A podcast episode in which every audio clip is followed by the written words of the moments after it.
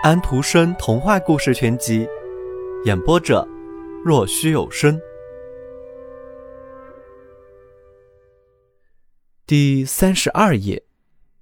嗖嗖的寒风强劲的吹着，云块在飞奔，我只是偶尔可以看见月亮一眼。月亮说道：“穿过平静的太空，我望下看那些飞驰的云，我看到大块的影子掠过大地。”最近，我往下看了一个监狱，门口有一辆门关的死死的车子，要把一个囚徒带走。我的光线从那有铁栅的窗户挤到了里面墙上，他在墙那里画了几行什么东西作为告别。他写上的并不是字，那是一支曲子。他的心在这个地方的最后流露。门开了，他被带到外面，朝我的圆盘望着。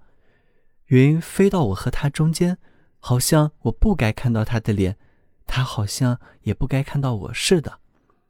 他踏上了车，车门关上了，皮鞭响了起来，马奔走开去，进到了浓密的树林里。我的光不能追随过去，可是从监牢的铁栅，我看到了里面。